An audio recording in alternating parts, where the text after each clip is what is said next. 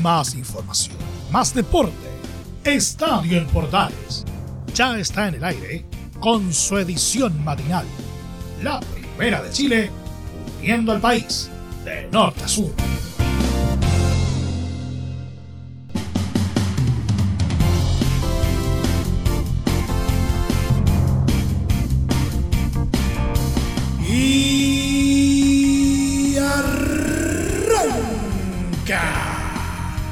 Señoras y señores, muy buenos días, bienvenidos una vez más, bienvenidos al show. Estamos ya en día jueves, cada vez más cerca del fin de semana y cada día que pasa, por lo menos como ha sido la tónica de las últimas semanas, tenemos fútbol, fútbol y más fútbol. Pero también tenemos algunas cositas bastante interesantes y tal vez una que otra bomba. A ver, vamos a tener eh, lo que ha sido el arranque de la fecha 30 de la primera división. Vamos a ver en qué está Universidad de Chile eh, con miras al partido de hoy frente a Palestino. Algunas cositas que han salido desde el Tribunal de Disciplina. Una nota tremenda desde la primera B, lo que nos dejó una nueva jornada copera y también Dakar 2021 que está entrando ya en tierra derecha. De todo esto y mucho más en los próximos 30 minutos. Aquí comienza una nueva edición de Estadio en Portales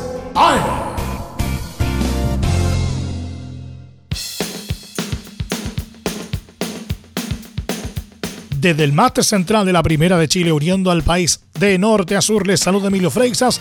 Como siempre, un placer acompañarles en este horario. Colo Colo rescató un empate 1 a 1 contra la Universidad de Concepción en el estadio Esterroa y sumó un importante punto en su lucha por salvarse del descenso en el fondo del campeonato nacional.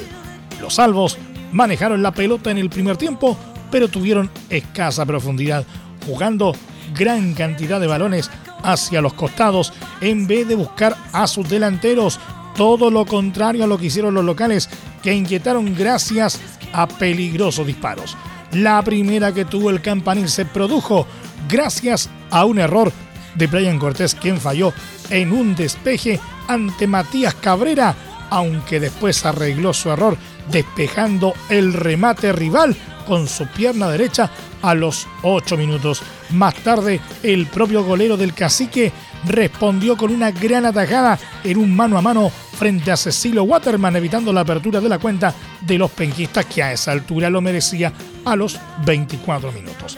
En el complemento llegaron los goles y el primero en golpear fue el elenco de Hugo Valladares, luego de una gruesa falla de Jason Rojas en la salida del Popular que propició un golazo de Cabrera, quien con un furioso remate batió a Cortés. Atención, avanza Carballo, cambia por izquierda. Se metió en la Universidad de Concepción, zona de peligro. Pruebe, dispare, entrega, canta el primero, golazo.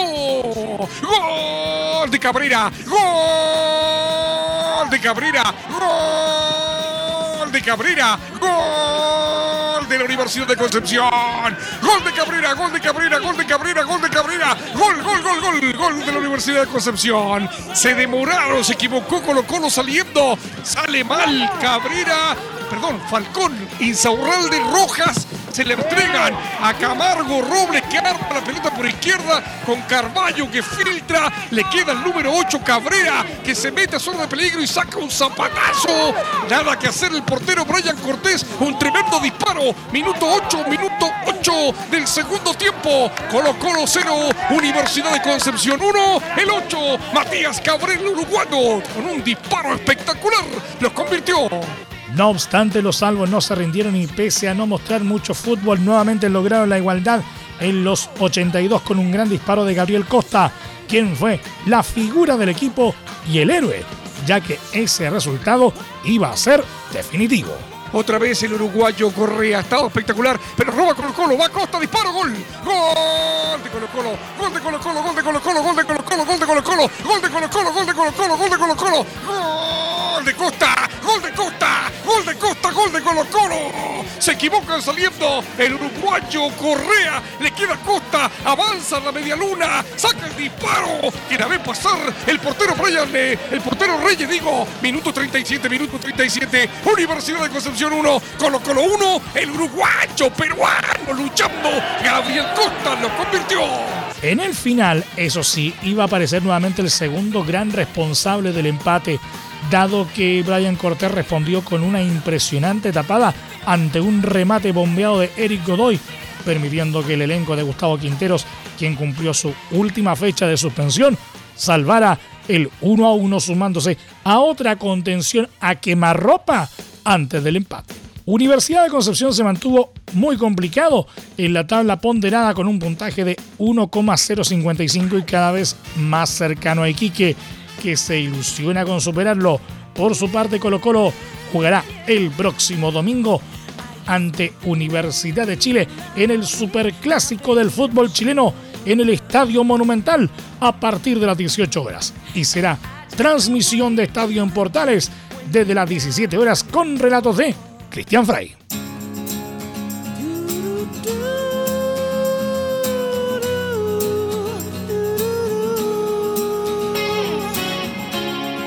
El técnico Rafael Dudamel dejó al volante argentino Walter Montillo fuera de la citación de Universidad de Chile para el partido de este jueves frente a Palestino por la fecha 30 del Campeonato Nacional. El técnico venezolano tampoco contará para este cotejo con el zaguero Luis Casanova ni el atacante Reinaldo Lenis por decisión técnica. La U enfrenta a Palestino hoy jueves desde las 19.15 horas en el Campeonato Nacional y será transmisión de Estadio en Portales desde las 18.30 horas con relatos de Juan Pedro Hidalgo. Después del compromiso con los árabes, la U enfrentará el Superclásico frente a Colo Colo el domingo 17 de enero.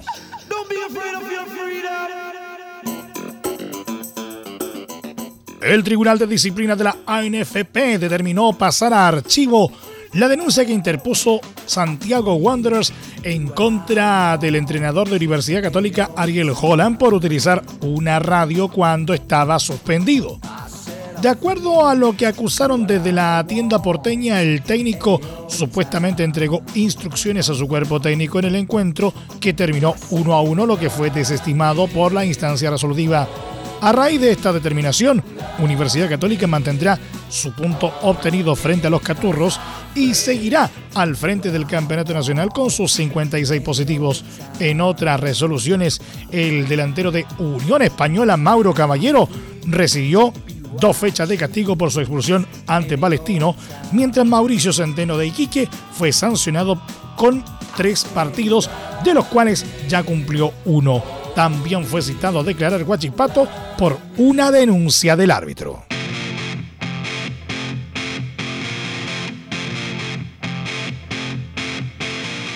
Universidad de Chile sumó un problema en el Campeonato Nacional, pues el club fue citado al Tribunal de Disciplina de la ANFP a raíz de una denuncia realizada por el propio directorio la mesa que dirige el fútbol chileno interpuso el recurso debido a que el plantel laico realizó una concentración antes del partido con O'Higgins, lo que contraviene las normativas sanitarias. El cuadro estudiantil finalmente perdió 1-0 el encuentro con los rancagüinos, jugado el pasado 6 de enero en el Estadio Nacional. La U arriesga una sanción económica más no deportiva. Total nebulosa existe en torno al futuro institucional de Deportes Valdivia luego de su rotundo fracaso y descenso a la segunda división. Lamentablemente los dirigentes y miembros de la Sociedad Anónimo Deportiva no han sido muy comunicativos con la hinchada valdiviana y ha surgido una serie de rumores sobre el club. Uno de ellos es que el millonario empresario argentino Cristian Bragarnik estaría comprando el club del Torreón. Lo cierto es que Bragarnik, principal eh, accionista de Unión La Calera en Primera A y principal inversor de San Luis de Quillote en Primera B, ha sonado bastante en la tienda de Deporte Valdivia desde principios de 2020, cuando ambos clubes entraron en conflicto por el pase del futbolista valdiviano Eric Bimberg, el lateral a fines de 2019, llamó la atención de Universidad de Chile cuando este estaba a préstamo en Unión La Calera. El pase le pertenecía a Deportes Valdivia, sin embargo, La Calera quiso hacer negocio con los azules por el jugador. Al final, los cementeros y los del Torreón empezaron a mostrarse los dientes mutuamente al tiempo que Bimberg estaba en el limbo respecto a su carrera deportiva. Como el tema se dilató, Universidad de Chile se hizo a un lado y desestimó su inicial interés por el lateral. Finalmente, Deportes Valdivia y Bimberg negociaron para dejar al futbolista con su pase libre y Eric Bimberg terminó jugando la temporada 2020 por Unión La Calera. La segunda vez que sonó el nombre del empresario Bragarnik en Deportes Valdivia fue cuando se produjo el despido del entrenador Jürgen Press por solo acumular empates en la loca carrera por mejorar la tabla ponderada del torneo de la Primera División B. El nuevo técnico que llegó a la tienda del Torreón fue Fernando Ruiz, cuyo representante era Cristian Bragarnik. La historia es conocida. Contagio con COVID-19 de seis integrantes del plantel valdiviano, tres derrotas consecutivas, ni un gol anotado, renuncia del ayudante técnico Cristian Bardaro, y semanas después renuncia del técnico Ruiz, que no fue aporte en el banco albirrojo. Este error fue el principal en la comedia de fallo de Deportes Valdivia para la pérdida de la categoría. Como en Argentina es difícil establecer sociedades anónimas deportivas, Chile es tierra fértil para ser dueño de estas y hacer negocios. El tema es que en Chile no se puede ser accionista de dos sociedades anónimas que compitan en una misma división para evitar suspicacias. Si Bragarnik tiene el control de Unión La Calera desde 2015 en Primera A y de San Luis en Primera B, no sería descabellado pensar que le interese la Sociedad Anónima Deportiva Profesional de Deportes Valdivia, ahora que jugará en Segunda División. Además, el argentino ya representa, o al menos sería cercano de algunos futbolistas que defienden la casaquilla del Torreón. Seguimos en la B porque Unión San Felipe retomó la posición de escolta de la primera vez este miércoles tras vencer por 3 a 2 al campeón ñublense en Chillán por la fecha 29. El equipo chillanejo se estrenaba como monarca del torneo tras los festejos del fin de semana, pero fue sorprendido por el cuadro de la Concagua que quiere evitar la liguilla y jugar directamente la final que definirá al segundo ascenso a Primera División. Ñublense arrancó ganando con tantos de Óscar Ortega a los 36 minutos, pero San Felipe lo dio vuelta con goles de Julio Castro a los 45 más 1 y Gonzalo Villegas a los 64. Nicolás Astete puso el 2 a 2 para Ñublense en el minuto 73, pero San Felipe selló el triunfo con la anotación final de Ignacio Mesías a los 79. Con el resultado, San Felipe quedó con 45 unidades en la segunda posición por encima de Rangers, que tiene mismo puntaje, pero peor diferencia de gol. En la próxima fecha, San Felipe depende de sí mismo para llegar a la final por el segundo cupo a primera, cuando enfrente a Melipilla en la última jornada del campeonato.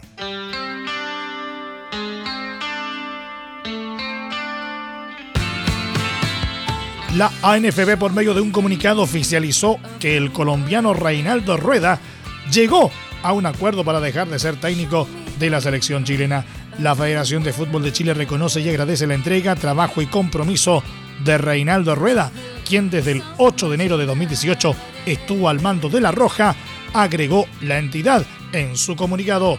En la misma línea, la federación remarcó que a partir de este momento queda en libertad para buscar un nuevo cuerpo técnico de acuerdo a los lineamientos definidos y al objetivo de clasificar a la Copa Mundial de la FIFA Qatar 2022. Rueda justamente fue contratado por la Federación Chilena en ese tiempo con Arturo Sala en el mando para comandar el proceso de recambio en la selección tras el fracaso en la clasificación al pasado Mundial de Rusia 2018. En ese periodo, Rueda tuvo que sortear varios obstáculos como las disputas internas en el plantel con Arturo Vidal y Claudio Bravo como protagonistas, el estallido social en 2019 y el impacto de la pandemia del COVID-19 en 2020. En el registro oficial, su mayor logro fue el cuarto lugar en la Copa América 2019, en donde Chile no logró defender los títulos conseguidos en 2015 y 2016. Por clasificatorias, solo alcanzó a dirigir cuatro partidos. Debut con derrota en un polémico partido con Uruguay, empate con Colombia en Santiago, un triunfazo sobre Perú y una histórica derrota ante Venezuela, resultado que colmó la paciencia de hinchas y la dirigencia de Pablo Milad. En paralelo, la crisis en la banca de Colombia generó el escenario ideal para volver a casa y dejar un ambiente donde no encajó del todo. Se espera que en los próximos días sea oficializado como nuevo entrenador de la selección cafetera. En la estadística dirigió 27 partidos, 10 derrotas, 7 empates y 9 triunfos, 6 amistosos, 2 en Copa América y 1 en clasificatorias. Nos vamos de copas. Santos tuvo una sólida presentación este miércoles para vencer sin problemas por 3 a 0 a un tibio Boca Juniors en la revancha de las semifinales y alcanzó la final de la Copa Libertadores de América, donde enfrentará a Palmeiras, también de Brasil. La llave estaba abierta luego del 0 a 0 de la ida, pero Santos salió con todo desde el arranque, tuvo un palo en los pies de Mariño antes del minuto de partido, demostrando que iban a salir con todo para llegar a la final. Los Ceneices, en tanto, salieron con poca reacción y varias desconcentraciones que terminaron por costarle caro ya a los 16 minutos, cuando Diego Pituca abrió el marcador para el cuadro brasileño. Sin pasar por encima al rival, Santos fue superior durante todo el primer tiempo ante un equipo visitante que solo tuvo algún arresto individual de Carlos Tevez, que no hizo pasar mayores sustos al dueño de casa. En el segundo tiempo, Jefferson Soteldo ratificó su gran rendimiento con un golazo en el minuto 48 de partido que fue un verdadero masazo para Boca. Apenas dos minutos más tarde, Lucas Braga Ribeiro, tras pase de Mariño, sentenció la serie al convertir el definitivo 3 a 0. A los 56 minutos, Frank Fabra se hizo expulsar al golpear a un rival y terminó con cualquier cuota de ilusión de un equipo argentino que no podrá volver a disputar la final de la Copa Libertadores. Por el contrario, Santos sí irá por la corona ante Palmeiras en la tercera final brasileña de la historia, en un partido que se jugará el 30 de enero en el Estadio Maracaná de Río de Janeiro.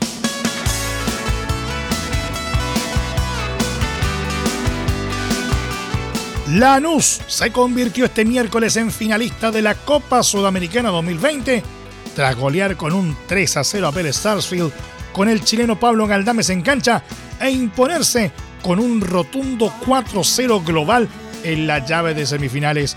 El equipo Granate fue local en Ciudad de Lanús y llegó con la ventaja del triunfo por 1 a 0 en el Fortín, por lo que desde el primer minuto salió a defender el resultado ante Vélez, que presionó para dar vuelta el marcador global. Vélez apretó y tuvo su oportunidad en el minuto 39 con un gol de Cristian Tarragona, aunque fue anulado por el VAR que corroboró una falta del delantero al arquero Lautaro Morales en Lanús. Minutos más tarde, los de Liniers sufrieron un duro golpe Tarragona fue expulsado con roja directa por barrerse con planchazo contra Lautaro Acosta al minuto 44. Vélez sintió la expulsión. Lanús aprovechó para adelantar líneas e hizo daño de inmediato con un gol de Tomás Belmonte justo antes de ir al descanso a los 45 más 3. En la segunda parte, Lanús hizo sentir la superioridad numérica aprovechó los espacios y complicó a Vélez en cada intento de contragolpe. Vélez atacó más y controló la posesión, pero no fue efectivo. El Granate, en cambio, atacó poco, pero lo hizo mejor. A la hora de juego, los locales tumbaron a Vélez con un gol de Nicolás Orsini y cerca del final llegó el remate con el tercer tanto granate, obra de Alexandro Bernabé. Esta es la quinta final internacional en la historia de Lanús. La última fue en 2017 en la Copa Libertadores, perdiendo ante Gremio y en la Sudamericana su última vez fue en 2013, edición en donde ganó venciendo a Ponte Preta. Lanús enfrentará en la final al ganador de la llave entre Coquimbo Unido y Defensa y Justicia, que se definirá precisamente este sábado 16 de enero. La definición de la Copa Sudamericana está programada para el sábado 23 de enero en el estadio Mario Alberto Kempes. Revisemos un poquito las ligas internacionales. El Barcelona avanzó a la final de la Supercopa de España tras igualar 1 a 1 con Real Sociedad e imponerse por 3 a 2 en una emocionante definición a penales. El equipo azulgrana, que no contó con Lionel Messi, se adelantó con gol de Frankie de Jong a los 39, pero los vascos igualaron en el segundo tiempo con un penal de Mikel Oyarzábal a los 51. En el alargue, el equipo dirigido por Ronald Keman insistió pero no logró batir la férrea resistencia del cuadro de San Sebastián. En la tanda de penales la tensión aumentó ya que John Bautista por Real Sociedad y el holandés de Jong en Barcelona fallaron los dos primeros penales. La situación empeoró para Real Sociedad porque después Oyarzábal y William José también no lograron convertir. Barcelona tenía una cuenta importante a su favor y pese a que Antoine Grisman falló el cuarto penal azulgrana, logró quedarse con el triunfo con el último disparo ejecutado por Ricky Push. En la final, Barcelona enfrentará al ganador de la llave entre Real Madrid y Athletic de Bilbao que jugarán este jueves.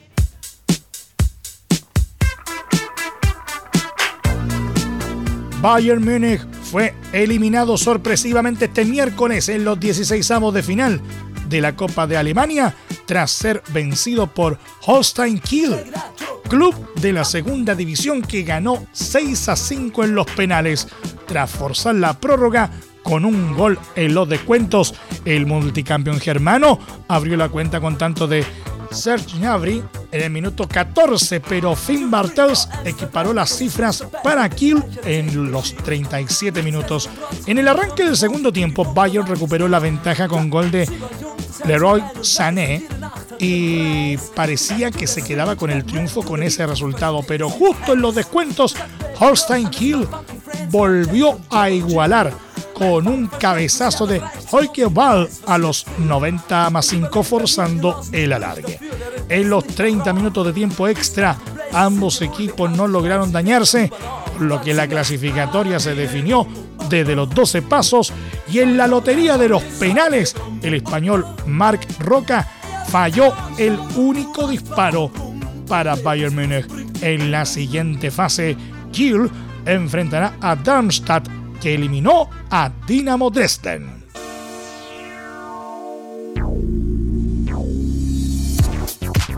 Paris Saint-Germain venció por 2 a 1 a Olympique de Marsella este miércoles y se coronó campeón de la Supercopa de Francia. El equipo capitalino ratificó su dominio en el plano local y como monarca de la Ligue 1 y la Copa de Francia doblegó a los marselleses subcampeones del torneo local.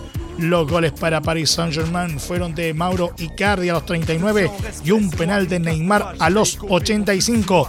El descuento del Olympique de Marsella llegó en el final con un disparo de Dimitri Payet a los 89. Este es el primer título de Paris Saint-Germain con el argentino Mauricio Pochettino, quien tomó las riendas del equipo el pasado 2 de enero. El próximo desafío de Paris Saint-Germain es este fin de semana en la liga visitando a Angers con el objetivo de superar a Olympique de Lyon en el tope de la tabla.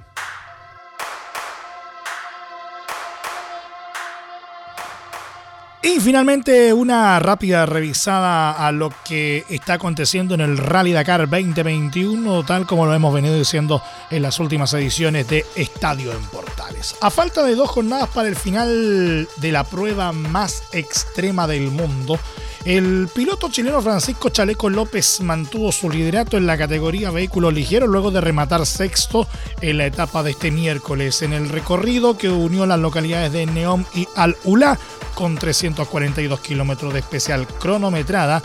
Chaleco y su copiloto Juan Pablo Latrach lograron un tiempo de 3 horas 33 minutos 58 segundos, quedando a 2 minutos 41 del ganador de la prueba, el ruso Sergei Karyakin. Así, en la clasificación general, el oriundo de Teno totalizó un crono de 45 horas 39 minutos 18 segundos para mantenerse al frente con una ventaja de 10 minutos 13 del estadounidense Austin Jones. En motos, el piloto chileno José Ignacio Cornejo decidió retirarse del Dakar 2021 luego de protagonizar una caída en el kilómetro 256 eh, de la décima etapa de la competencia, infortunio que no le impidió terminar la prueba de este miércoles en el undécimo lugar. El piloto oriundo de Iquique había logrado un tiempo de 3 horas 30 minutos 15 segundos para los 342 kilómetros de especial cronometrada y quedó a más de 17 minutos del vencedor de la etapa, el estadounidense Ricky Brabeck. Así, el deportista chileno acumuló 40 horas 21 minutos 15 segundos en la clasificación general para quedar en un expectante tercer lugar. No obstante, Cornejo deberá ver el final de la carrera abajo de su moto. Pablo Quintanilla en tanto terminó la etapa en el 16 lugar con un tiempo de 3 horas 32 minutos 33 segundos y quedó en la novena posición de la general con 42 horas 24 minutos 10 segundos a 1 hora 04 del argentino Kevin Benavides. En la categoría camiones, el piloto chileno Ignacio Casale tuvo otra buena jornada al mando de su camión en la décima etapa del Dakar al rematar octavo y ganar un lugar en la clasificación general de la categoría, ubicándose noveno. Casale recorrió los 342 kilómetros de especial cronometrada entre Neom y Al-Ula en 3 horas 21 minutos 38 segundos, quedando a 8 minutos 36 del vencedor de la prueba, el checo Martin Masic. Así, en la clasificación general, el todavía campeón vigente de quads sumó un total de 45 horas 30 minutos 36 segundos, quedando noveno a 4 horas y media del líder de la competencia, el ruso Dmitry Sandikov. Mientras tanto, en quads, los pilotos chilenos Giovanni Enrico e Ignacio Pedemonte vivieron una buena jornada en la categoría quads del Rally Dakar al mantener la tercera posición en la clasificación general y ser segundo en la etapa respectivamente. Enrico no tuvo su mejor actuación al rematar quinto en el recorrido que unió las localidades de Neom y Al-Ula con 342 kilómetros, con un tiempo de 4 horas 24 minutos 21 segundos, quedando a más de 5 minutos del ganador de la prueba, el argentino Pablo Copetti. A su vez, el trasandino superó por apenas 20 segundos a Pedemonte, quien terminó segundo en la clasificación parcial con un crono de 4 horas 19 minutos 7 segundos, mientras Enrico se mantuvo tercero en la general con un tiempo de 51 horas 23 minutos 47 segundos, a más de 27 minutos del líder Manuel Andújar. Pedemonte quinto, a más de 3 horas del puntero. Por último, el saudí Yasser Al-Raji se impuso este miércoles en la categoría autos, tras lo cual el francés Stefan Peter Hansel afianzó su liderato al terminar en la tercera posición. Al-Raji, ganador también de la séptima especial hace un par de días, batió por 2 minutos 4 segundos al catarí Nasser Alatilla. en los 342 kilómetros cronometrados desde Neom a Al-Ula. El catarí recortó 49 segundos en la general a Peter Hansel, quien a falta de dos etapas parece encaminarse a su decimocuarto triunfo en la prueba más dura del deporte motor, dado que mantiene una ventaja de 17 minutos un segundo. Este jueves los pilotos disputarán la etapa 11 de la dura prueba que se disputa en Arabia Saudita en el recorrido entre Al-Ula y Yambú con 511 kilómetros de especial, de los cuales 100 son de dunas. Nos vamos, nos vamos, nos vamos, nos vamos, nos vamos. Muchas gracias por la sintonía y la atención dispensada. Hasta aquí nomás llegamos con la presente entrega de Estadio en Portales en su edición AM, como siempre a través de las ondas de la Primera de Chile, uniendo al país de norte a sur. Les acompañó Emilio Freixas. Muchas gracias a quienes nos sintonizaron a través de las distintas plataformas de Portales Digital, a través de nuestros medios asociados en todo el país y, como siempre, a través de la Deportiva de Chile radiosport.cl. Sigan en sintonía de Portales Digital porque ya está aquí Leo Mora y la mañana al estilo de un clásico, portaleando la mañana a continuación. Recuerden que a partir de este momento, este programa se encuentra disponible a través de nuestra plataforma de podcast en Spotify, en los mejores proveedores de podcasting y por supuesto también en nuestro sitio web www.radioportales.cl. Más información luego a las 13.30 horas en la edición central de Estadio en Portales junto a Carlos Alberto Bravo y todo su equipo. Que tengan todos un muy buen día y recuerden, ahora más que nunca, si puedes, quédate en casa. Más información, más deporte. Esto fue Estadio en Portales con su edición matinal. La de Chile, uniendo al país de norte a sur.